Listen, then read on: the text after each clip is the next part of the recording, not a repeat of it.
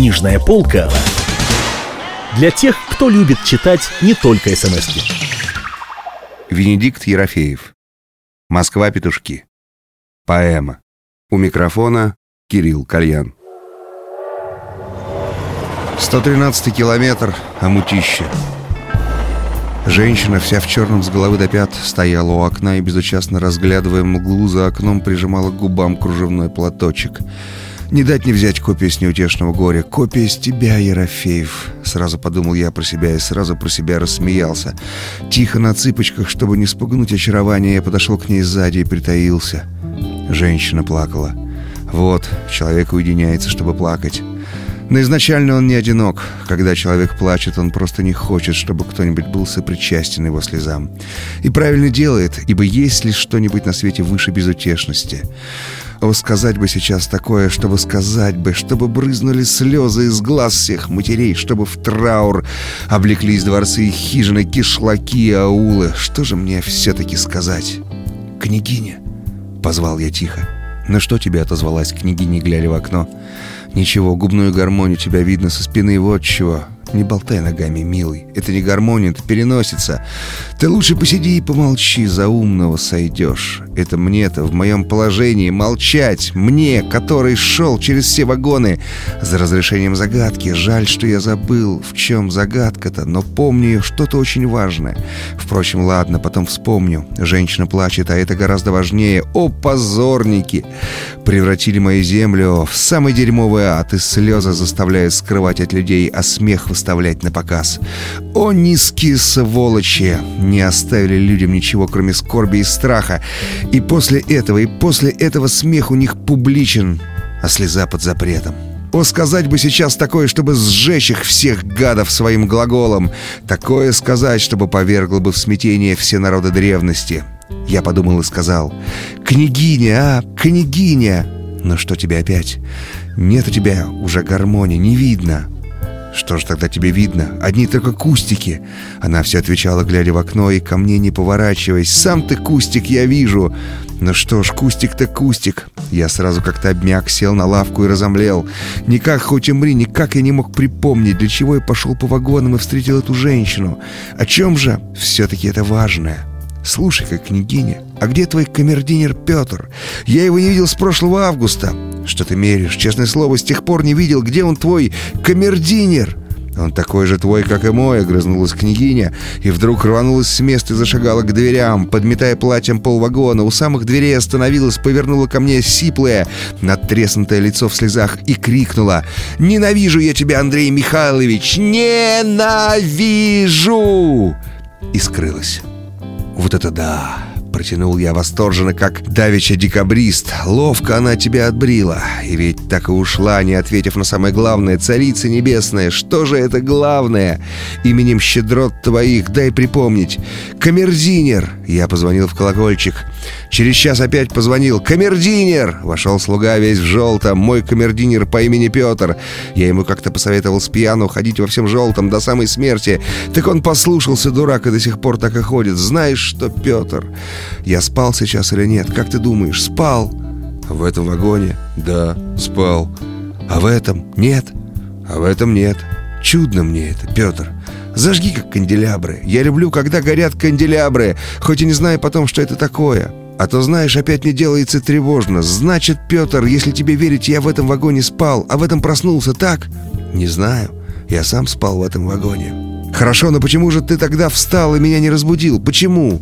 «Да зачем же мне было тебя будить? И в этом вагоне тебя незачем было будить, потому что ты спал в том. А в том, зачем было тебя будить, если ты в этом и сам проснулся? Ты не путай меня, Петр, не путай, дай подумать. Видишь, Петр, я никак не могу разрешить одну мысль. Так велика эта мысль. Какая же это мысль? А вот какая, выпить у меня чего-нибудь осталось». А мутище Леонова. Нет, нет, ты не думай. Это не сама мысль, это просто средство, чтобы ее разрешить. Ты понимаешь, когда хмель уходит от сердца, являются страхи и шаткость сознания. Если бы я сейчас выпил, и я не был бы так расщеплен и разбросан, не очень-то заметно, что я расщеплен. Совсем ничего не заметно, только рожа опухла, но это ничего. Рожа — это ничего, и выпить тоже нет ничего, сказал Петр и встал и зажег канделябры. Я встрепенулся. «Хорошо, что ты зажег, хорошо, а то, знаешь, немножко тревожно. Мы все едем, едем целую ночь, и нет с нами никого, кроме нас. А где же твоя княгиня, Петр?» Она давно уже вышла. Куда вышла? В Храпунова вышла. Одна из петушков ехала в Храпунову, в Орехово-Зую вышла, а в Храпунове вошла. Какое еще Храпунова? Что ты меришь, Петр? Ты не путай меня, не путай. Так-так, самая главная мысль кружится у меня почему-то в голове. Антон Чехов. Да, и Фридрих Шиллер. Фридрих Шиллер и Антон Чехов. А почему? Понятия не имею.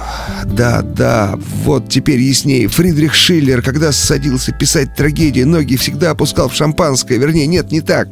Это тайный советник Гёте, он дома у себя ходил в тапочках и в шлафроке.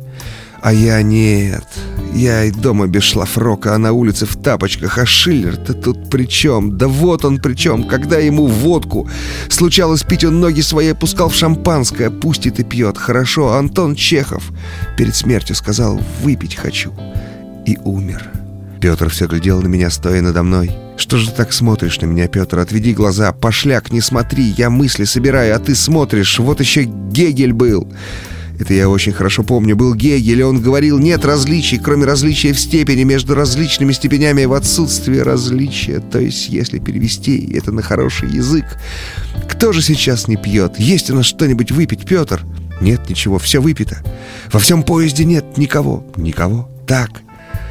Я задумался, и странно это была дума. Она обволакивалась вокруг чего-то такого, что само по себе во что-то обволакивалось, и что-то тоже было странно. И дума и тяжелая была. Дума. Что я делал в это мгновение? Засыпал или просыпался? Я не знаю, откуда мне знать. Есть бытие, но именем каким его назвать? Не сон оно, не бдение. Я дремал так минут 12 или минут 35. А когда очнулся, в вагоне не было ни души, и Петр куда-то исчез. Поезд все мчался сквозь дождь и черноту. Странно было слышать хлопанье дверей во всех вагонах. От того странно, что ведь ни в одном вагоне нет ни души. Я лежал как труп в ледяной испарине, и страх перед сердцем все накапливался. «Камердинер!» В дверях появился Петр с синюшным и злым лицом. «Подойди сюда, Петр, подойди, ты тоже весь мокрый. Почему? Это ты сейчас хлопал дверями, да?» «Я ничем не хлопал, я спал». «Кто же тогда хлопал?» Петр глядел на меня, не моргая. «Но это ничего, ничего. Если под сердцем растет тревога, значит, ее не заглушить. А чтобы заглушить, надо выпить. А у нас есть что-нибудь выпить, а?» «Нет, ничего, все выпито. Во всем поезде никого, никого, никого. Врешь, Петр, ты мне все врешь. Если никого, кто там гудит дверями и окнами? А, ты знаешь, слышишь? У тебя выпить, наверное, есть, а ты мне все врешь». Петр все так же, не моргая, и со злобой глядел на меня, а потом, да-да, он повалился на канделябр и погасил его собою. И так пошел по вагону, гася огни. Ему стыдно, стыдно, подумал я.